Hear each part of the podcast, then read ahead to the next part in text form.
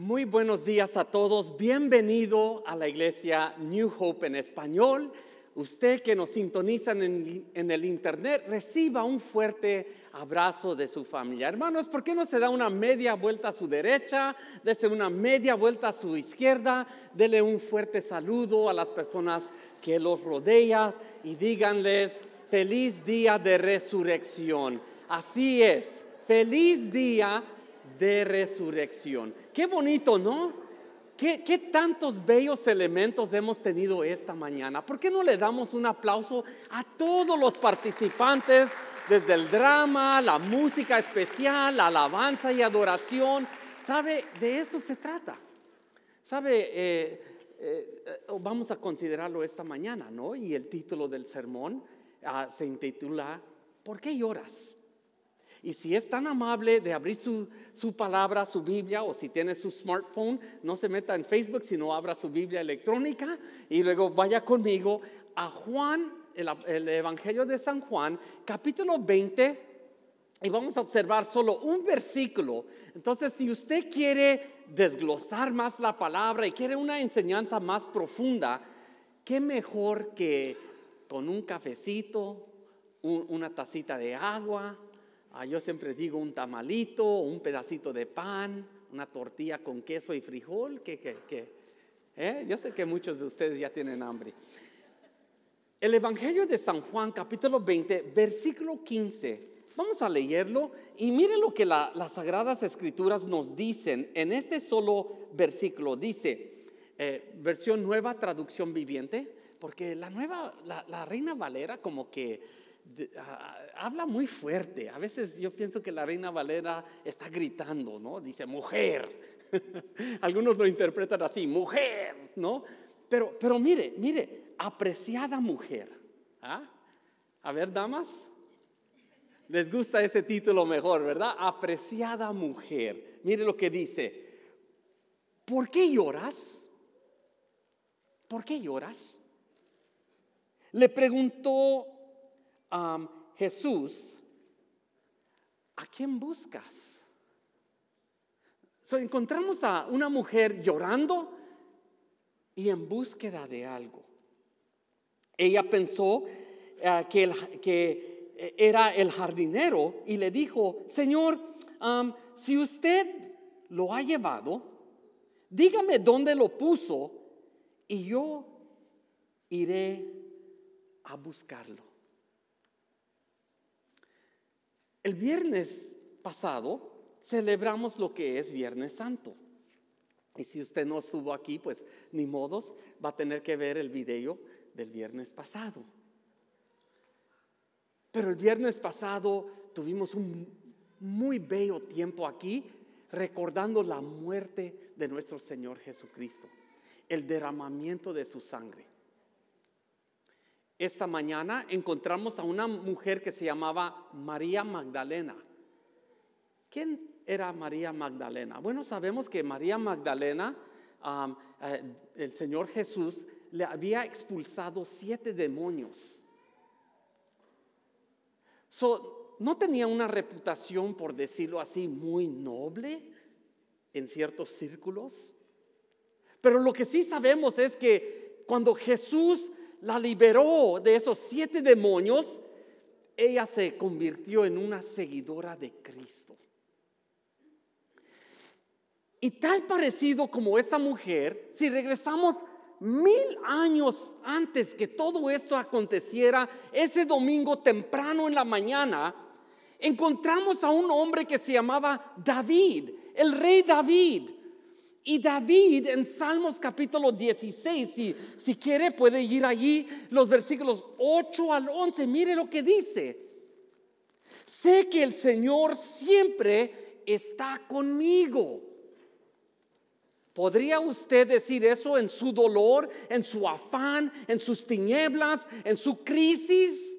Y mire lo que decía David, sé que el Señor siempre está conmigo, no seré sacudido porque Él está aquí a mi lado.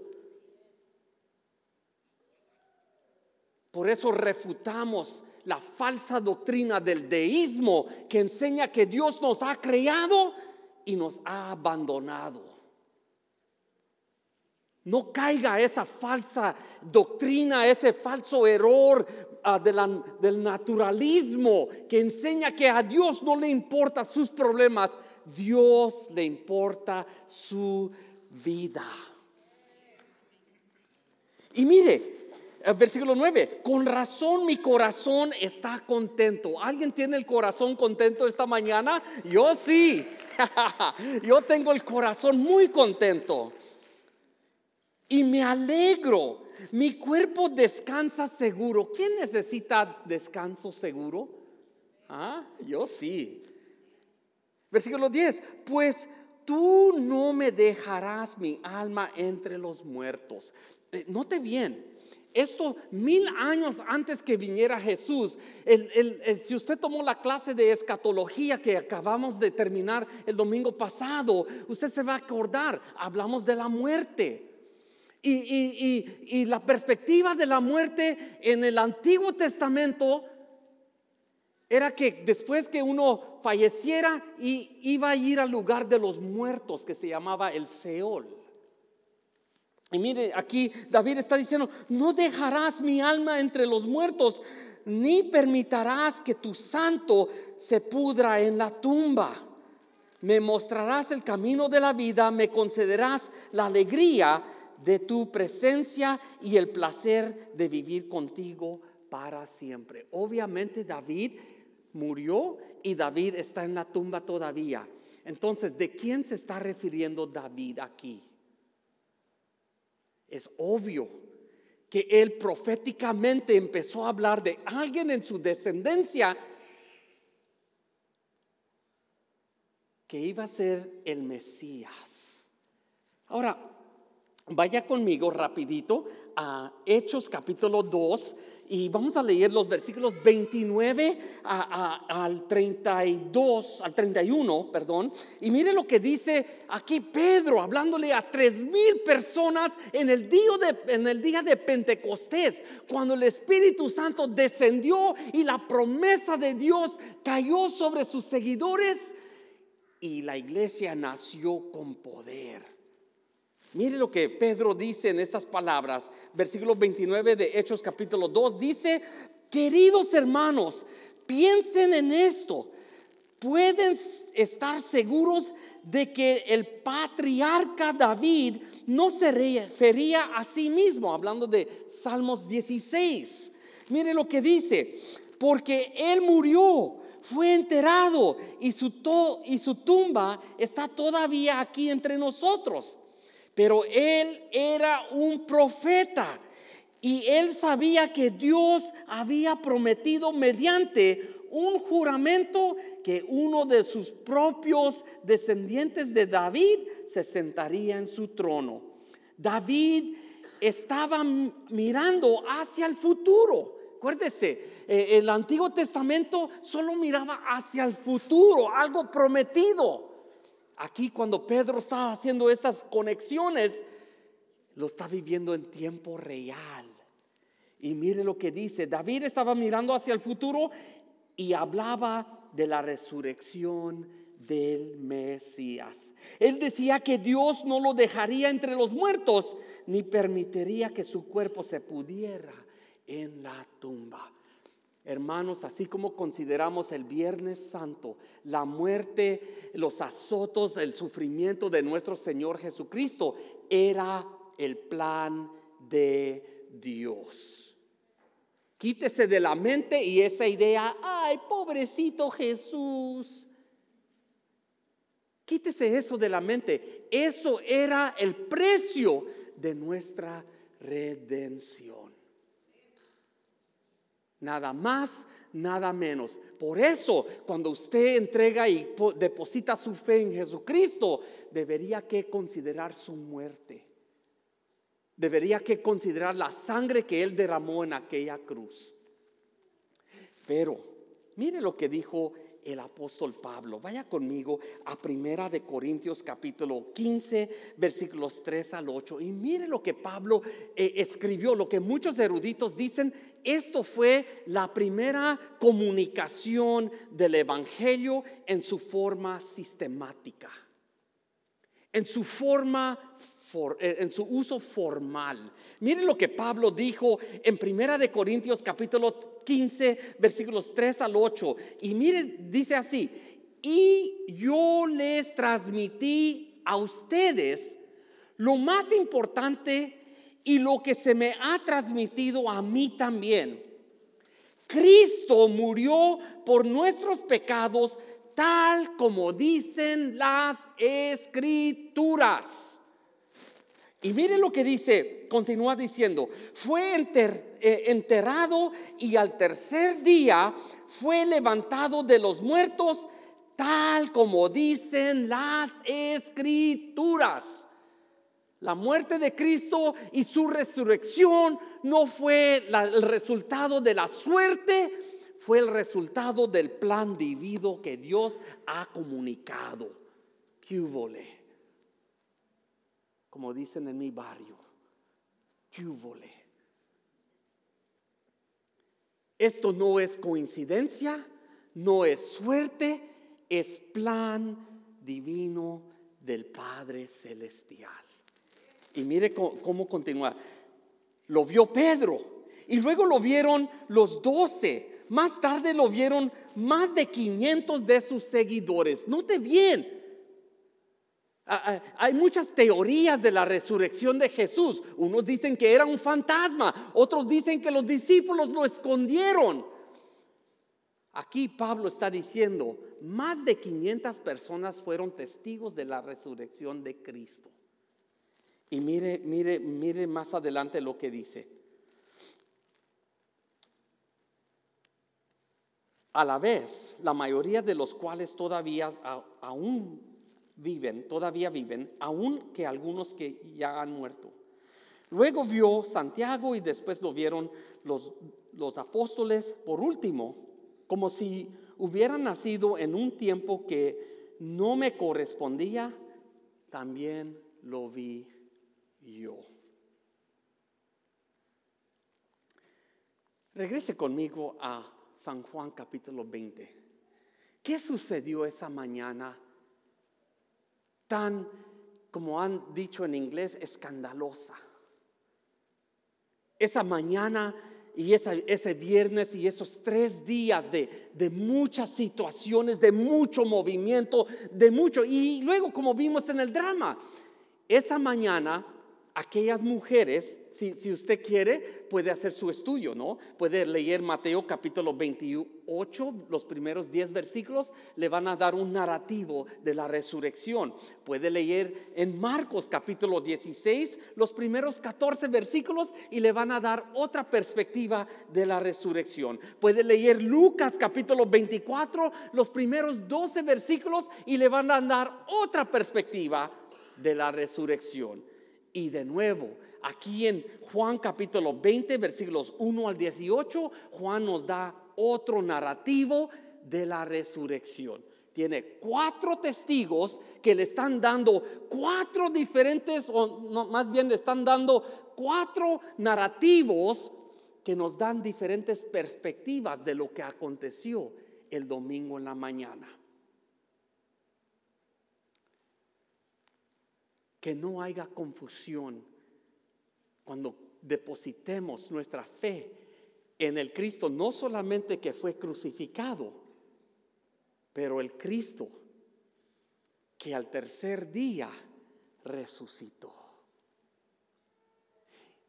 Déjeme ofrecerle rapiditamente tres pensamientos que tocaron mi corazón mientras que yo leía los cuatro narrativos de los evangelistas. Primero, primero, debo comunicar que hay un lloro y o dolor ante lo desconocido. Observe bien el texto aquí que se encuentra en el Evangelio San Juan.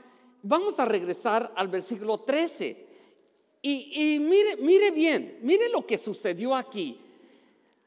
Otra vez encontramos la frase, apreciada mujer, ¿por qué lloras? Esa palabra llorar en el lenguaje original nos comunica no un lloro de, ay, estoy llorando ahorita. No, no fue un lloro ligero. Esa palabra eh, en el lenguaje de griego comunica un lloro continuo. Un dolor que perdura. Obviamente esto sucedió el viernes cuando arrestaron al Señor. Y cuando los seguidores de Jesús se habían enterado y fue condenado y fue azotado y fue desfilado hacia Gólgota y fue crucificado. Y aún en esa cruz, con todo el drama que nos dice el narrativo de las sagradas escrituras, el Señor exclama con una voz, con un grito fuerte, consumado es. Yo creo que esos seguidores, como vamos a ver ahorita, María Magdalena llegó a la tumba y vio la piedra removida. Eso lo vemos aquí en, en Juan, los versículos 1 y 2. Vemos que ella llegó, vio esa piedra removida. María estaba llorando fuera de la tumba. Mire lo que dice el versículo 11. María se encontraba llorando fuera de la tumba. Mientras lloraba, se agachó y miró hacia adentro. Yo no sé de usted, pero me gusta la drama. Me gusta el drama. Yo me puedo imaginar esa mañana enfrente de aquella tumba, María estaba ahí ¿Cuántos han llorado sin decir nada? Nomás se pegan el pecho. ¿Ah? Cuando no hay palabras para mi llanto. ¿Usted ha llorado así? Cuando nadie entiende las lágrimas, más que el Espíritu de Dios puede interpretar las lágrimas que salen de mis ojos y me pego el pecho.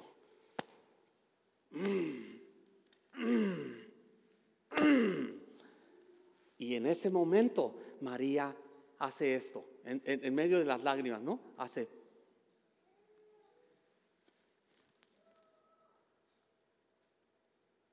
Dice las escrituras, se agachó y miró hacia adentro de la tumba.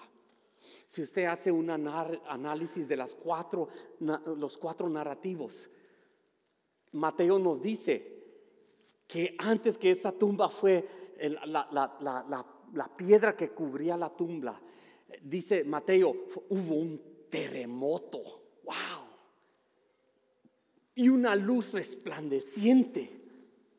Y el ángel se apareció. Y cuando ese ángel se apareció, todos los soldados romanos abandonaron su puesto y la, la, piedra se removió. Si usted hace un análisis, unos eruditos dicen que esa piedra, esa, esa, esa piedra que era la, la, puerta de la tumba, pesaba más de dos toneladas. Yo no sé, yo no soy un, científico, pero sí sé, no es muy fácil mover dos toneladas, me imagino. Y, sabe otra cosa, vemos que esta María estaba, estaba tan ah, eh, llena de, perplejos, ¿no? Eso lo vemos en Lucas capítulo 24, versículo 4. Nos da esa, esa idea de que ellos estaban tan perplejos. ¿Y sabe lo que yo encontré aquí en, en Juan versículo 9? Mire lo que nos dicen las escrituras. No habían entendido lo que las escrituras decían que Jesús tenía que resucitar. Mire lo que dice. Mira, aquí está en Juan 29. Dice, porque hasta este momento aún no habían entendido las escrituras. Yo sospecho que hay mucha gente hoy en el siglo XXI que no entienden las escrituras. No se procuran por aprender. No aprovechan de prometa, no aprovechan de las clases los domingos en la mañana, no aprovechan de seminarios, menos aprovechan de un grupo pequeño. Les preocupa más lo que dice la novela, lo que dice el periódico y lo que dice la comadre. Pero ellos no sabían, aún no habían entendido lo que las escrituras que decían que Jesús tenía que resucitar de los muertos. Pregúntese usted esta mañana, ¿usted entiende las escrituras cuando hablan la verdad de Dios para su vida? Y si no, ¿por qué no? ¿Por qué tienes 20 años en el Evangelio y no has entendido la palabra de Dios? Hágase esa pregunta. Y es, e, eso lo vemos aquí. Ahora, segundo, segundo, segundo, no solamente hubo ese lloro y, y, dolor ante lo desconocido, porque ya no estaba el cuerpo allí, pero mire, mire segundo, el lloro y o dolor busca consuelo en desesperación. Cuando usted está pasando un dolor, un, dolor tan profundo, ¿qué hace por buscar consuelo? Y hágase la pregunta, ¿dónde va a buscar consuelo para su necesidad? Algunos se van con hechiceros. Espero que eso no sea el caso aquí con ustedes. Otros van al horóscopo a ver si el horóscopo les da dirección. Espero que eso no sea el caso aquí. Y mire, mire qué sucedió si observamos los textos. Ella, mire, María Magdalena, en su desesperación, el versículo 13, el versículo 15 nos dice que ella estaba llorando porque ella estaba buscando a un Cristo muerto. Ella estaba buscando un cuerpo que estaba en la tumba. Y muchos hoy en el siglo XXI buscan una religión muerta.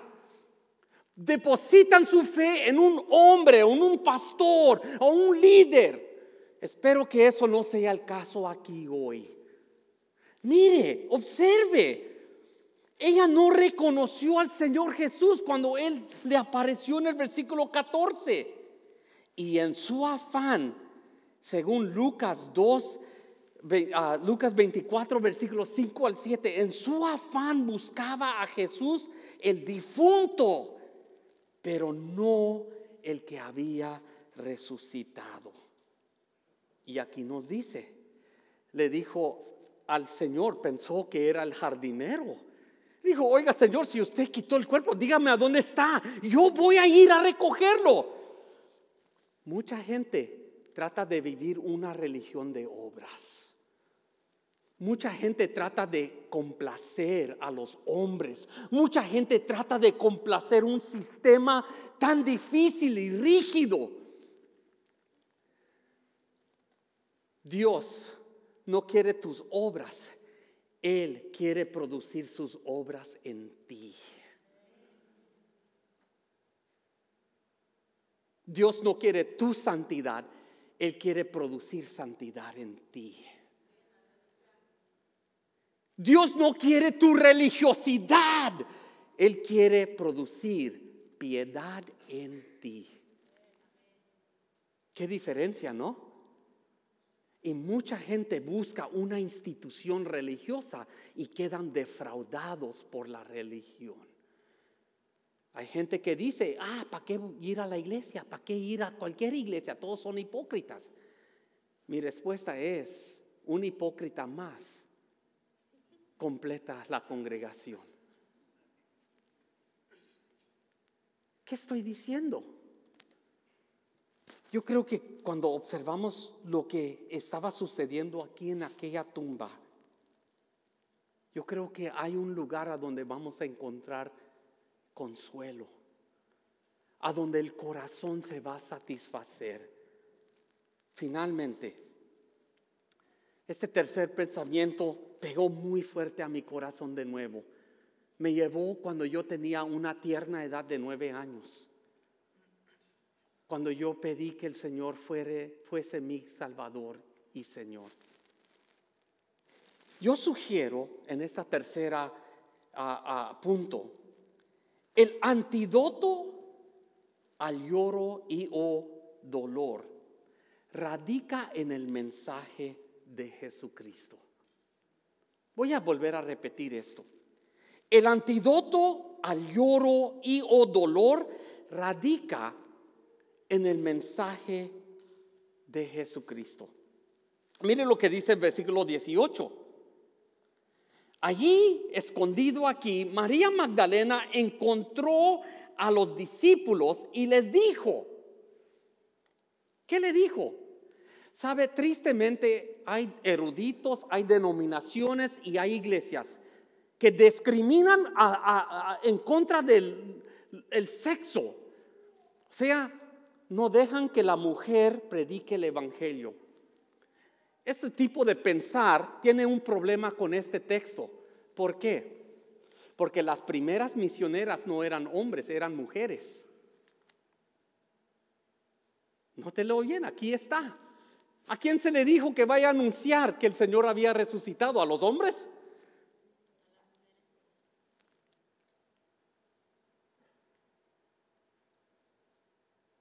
Y aquí el Señor comisionó a esas mujeres y les, y les dijo, vayan y díganle a mis... Algo, yo no tengo tiempo de desglosar esto, pero salvo, algo sucedió aquí en la muerte y la resurrección del Señor. El Señor cambió la ley y la ley cambió al Señor. Algo tan misterioso aconteció que cuando Cristo murió y resucitó, Él ya no nos amó, ya no nos llamó siervos. Note bien, analice el texto. Él dice, ve dile a mis hermanos. Qué bonito es que el creador de todas las cosas no nos llama siervos, nos llama hermanos. Somos, Cristo es nuestro hermano. Wow. Y, y, y, note bien, ¿no? Él le dice, ellos, ¿sabe, lo triste? Y, y yo no sé por qué, pero si usted analiza bien en Lucas 24, 11, ellos, los discípulos, cuando estas mujeres, yo me imagino que no salieron, ay, Cristo resucitó. No, no hablaron así. Yo creo que estas, estas mujeres fueron corriendo y fueron varias mujeres. No era solamente María Magdalena, eran puras mujeres que estaban allí en esa tumba cuando los hombres abandonaron y se fueron y, sabemos que eh, Pedro y el amado estaban allí. Pedro se regresó a su casa, yo creo que rascándose la cabeza, pero el amado, dice, dice aquí las escrituras, él vio él vio y creyó. Es todo lo que dice. Pero las mujeres, a ellas se les apareció los ángeles. ¿Ah? ¿Por qué? Porque las mujeres en el mundo de la antigüedad eran, no tenían autoridad. La mujer en el mundo de la antigüedad no tenía voz. Imagínese si una mujer prostituta que estaba endemoniada de siete demonios le dice que Cristo resucitó, ¿cómo creen que lo interpretaron esos hombres? Ah, esta mujer está loca. Está viendo puro Facebook. Esa mujer está ahí involucrada en el chisme. Pero el Señor dijo, ve, dile a mis hermanos y ella fue, y según Lucas 24, 11, ellos no la creyeron. Qué triste, ¿no? Yo no sé si eran machistas. A veces yo digo que algunos de los hermanos de la Biblia son tan machistas. Yo creo que eran mexicanos o, o cubanos o puertorriqueños o suramericanos. En Perú no hay machistas, ¿verdad? Si en Perú no, e, todos los hombres son parejos. Y... Pero, pero note bien, Jesús, y, y, note el mensaje de Jesús. ¿Qué es el mensaje de la resurrección? Déjeme sugerirle esos versículos y así voy a aterrizar el avión. Mire, Jesús, según Juan capítulo 11, versículos 25 al 26, Jesús es la vida y la resurrección. Eso es el mensaje de la resurrección. Él es vida y la resurrección. El que cree en mí, aunque muera, vivirá. Eso es el mensaje del Evangelio. Eso es el mensaje de la resurrección. Juan capítulo 14, versículo 6, que dijo el Señor. Yo soy el camino, yo soy la vida.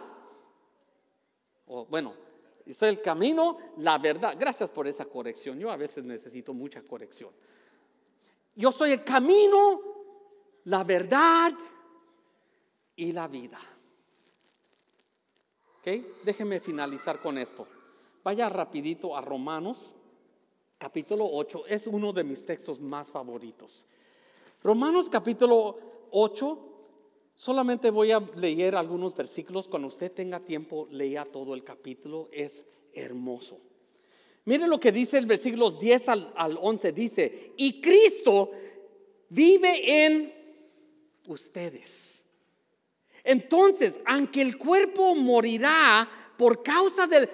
¿Qué va a pasar con este cuerpo que usted mira? El cuerpo va a morir. Si usted teme la muerte, déjeme darle el antídoto al temor de la muerte. Se llama Jesucristo. Si usted teme la muerte, mire el antídoto para la muerte. Se llama Jesucristo. Tómese unas pastillas de J